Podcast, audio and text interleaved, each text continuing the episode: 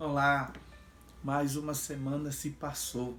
Espero que, pela graça, a esperança e a fé em Cristo Jesus, sua vida tenha sido renovada, avivada, mesmo ante a adversidade da vida. Nós estamos refletindo um pouco sobre a temática, o que fazer em meio ao sofrimento. E nós temos aprendido muito na vida do servo Jó.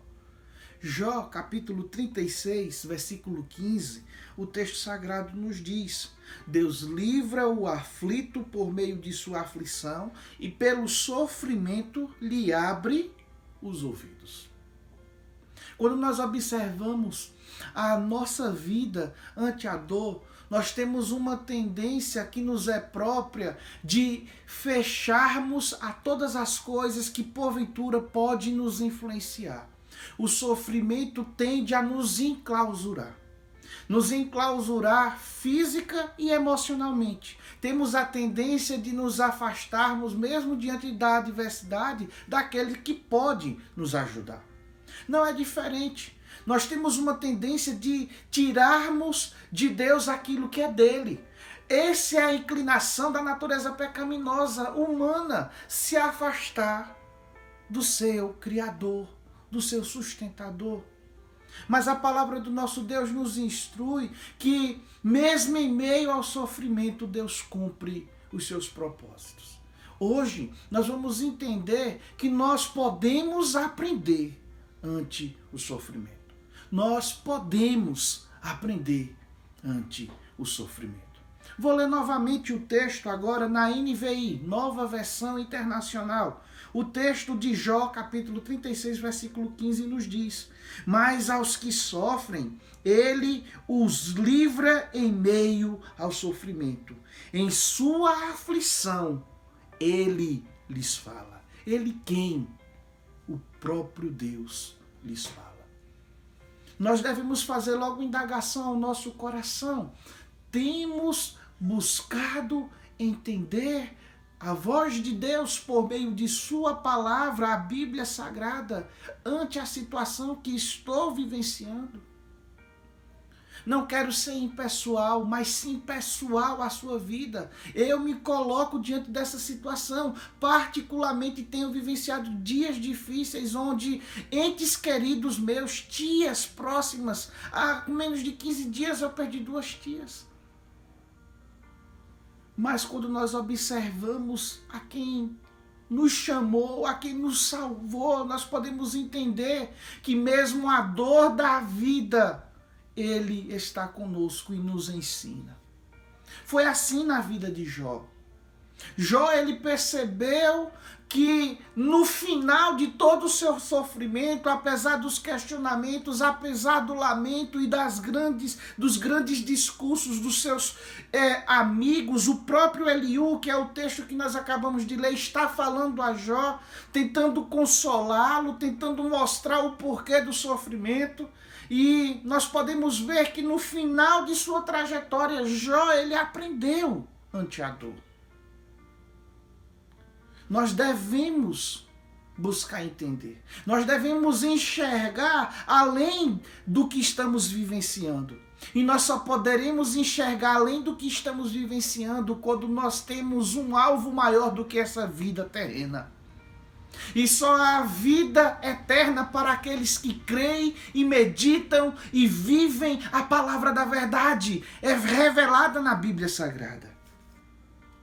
Johnny Toda, uma apresentadora norte-americana evangélica, ao prefaciar o livro de John Piper, Lições de um Leito de Hospital, e ela falando do momento que ela vivenciou entre os seus 17 e 18 anos de idade, quando ela foi acometida pelo câncer, ela disse: não importava o que acontecesse, Decidi que aquele hospital seria uma academia de ginástica para minha alma, um campo de batalha para minha fé e um campo missionário para Deus.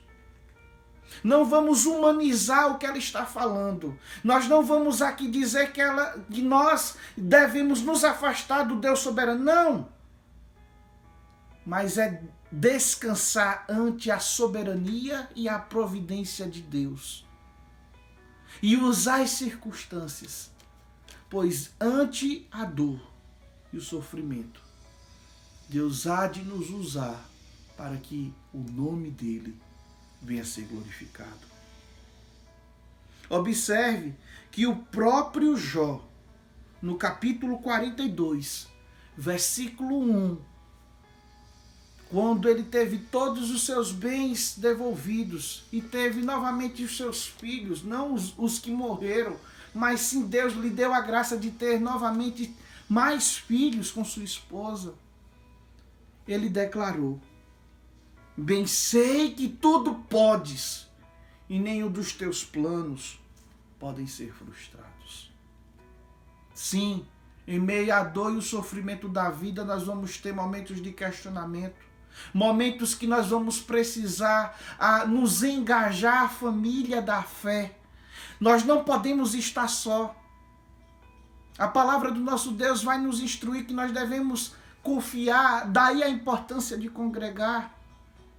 O sofrimento nos aproxima de Deus se nós buscarmos a face de Deus por meio de Sua palavra.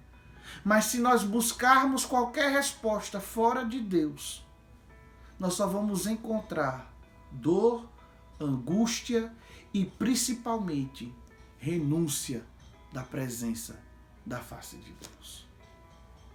Eu lhe motivo a enxergar além do que os seus olhos podem ver.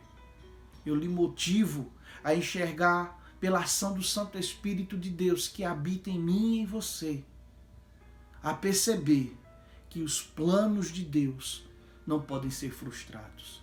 E ante o sofrimento, ele há de nos ensinar.